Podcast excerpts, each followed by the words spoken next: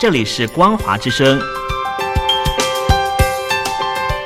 听众朋友，从现在开始，请您一起来关心最近发生的新闻事件。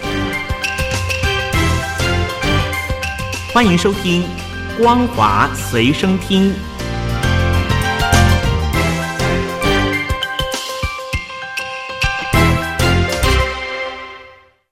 欢迎收听今天的《光华随身听》，我是兰玲。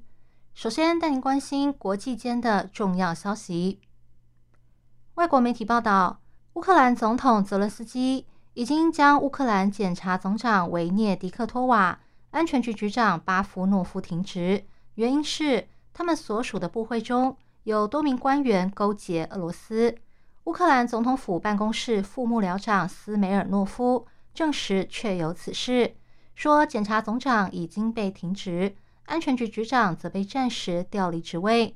如果调查后确定他们是清白的，可能会让他们复职。另外，欧洲联盟外交部长宣布。同意从欧盟基金中提拨五亿欧元支援乌克兰，这笔钱将用来购买武器装备和物资给乌克兰的军队。自俄乌战争开打以来，加上这笔钱，欧盟提供乌克兰的支援已经增加到二十五亿欧元。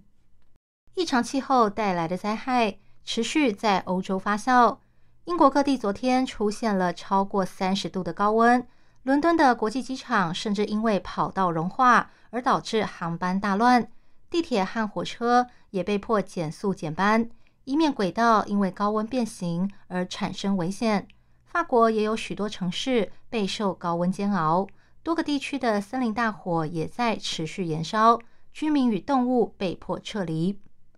英国气象局说，威尔斯地区的哈尔登村昨天出现了三十七点一度的高温。今年的最高温则出现在英格兰的桑顿道宁村，高达三十八点一度。这个礼拜可能还会出现四十三度的高温。这两天已经针对包含伦敦在内的部分英格兰地区发布了极度高温红色警戒。另外，高温也让伦敦卢顿机场、英格兰皇家空军布莱兹诺顿基地出现飞机跑道融化的情况，导致航班延迟。或被迫在其他机场起降。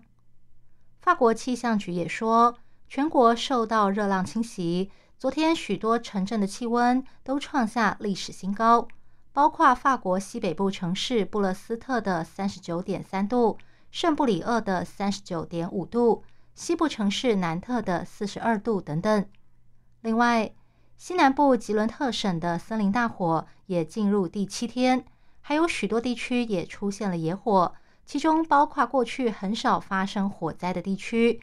当地政府已经疏散了上万名民众，并撤离周边赛马场和动物园里的动物。在兽医和照护员的协助下，上千只动物紧急出逃，场面就像诺亚方舟一样。韩国之前爆发 N 号房事件，有不法分子胁迫女性当性奴，还在网络上分享各种影像。在韩国引发轩然大波，如今同样的情况也在中国上演。有网友爆料，有一个网站专门展示各种猥亵未成年人，甚至是女童的影片；还有一个群组专门诱骗女童，里面的成员高达五万人。综合中国媒体报道，有网友在微博上爆料说，有一个名叫“秘密花园”的网站。里面有大量对未成年人，甚至是女童猥亵或性侵的影片。之后又有另外一名网友跟着爆料，说有一个名叫“小白菜”的群组，成员高达五万人，每天讨论的内容就是如何诱捕一个未成年少女。他们把目标称为“白菜”，诱捕少女的过程称为“拱白菜”，透过假装交往、送小礼物等方式引诱猎物上钩。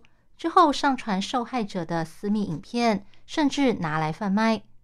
今年初，也有中国媒体报道过类似的新闻。根据调查，围捕狩猎年轻女性已经成为一条黑色产业链。只是最新的报道发现，受害者的年龄似乎有往下降的趋势。这起事件也让许多人联想到徐州铁链女事件，希望警方严肃处理。但也有许多网友质疑。微博上明明有数千万条关于中国版 N 号房的讨论，却一直上不了热搜，认为各大官媒是故意忽视这件事。还有人问，做妇女工作的妇联，这个时候又上哪儿去了呢？上海广播电视台融媒体中心的记者宣克炯在个人微博上发表了一篇关于蝉的打油诗，却被外界指控内容影射中国领导人习近平，因此文章被删除，微博账号也被禁言，还被工作单位要求检讨。宣克炯这首关于蝉，也就是知了的打油诗，内容是这么写的：“闭嘴，说你呢，高高在上。”一片刮噪声，平添几分燥热。自以为聪明，肥头大耳，土堆里蛰伏五年以上才爬出阴间，却只会用屁股唱夏日里的赞歌，不知人间疾苦酷暑。宣克炯说，这是他在小区外跑步时被蝉叫扰乱心思，一时诗兴大发而写的。不过，由于部分内容像是高高在上、自以为聪明。土堆里蛰伏五年以上等字句，被认为影射习近平，在网络上广为流传。宣克炯因此遭殃，被工作单位批评。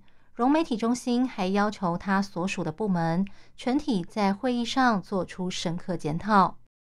中国广西知名的观光城市北海市爆发疫情，六天累计共有五百三十一人确诊，当地政府已经紧急关闭景点。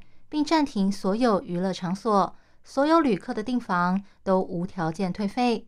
目前仍有两千多名游客被卡在当地，许多人的心里都留下了阴影。另外，广西壮族自治区也宣布，北海市海城区委副书记苏矿峰、市卫生健康委员会党组书记唐刚被免职。综合中国媒体报道，位于海岸线上的北海市。不但有可以戏水的海滩，还有美丽的滨海景色。目前正是观光旺季，但当地却爆发疫情。根据当局的说法，这次疫情的病毒株为变异株 BA. 点二点三，目前有多条传播链，最大疫情扩散点在金发市场。以上新闻由兰陵为您编辑播报，感谢您收听今天的光华随身听，我们下次见。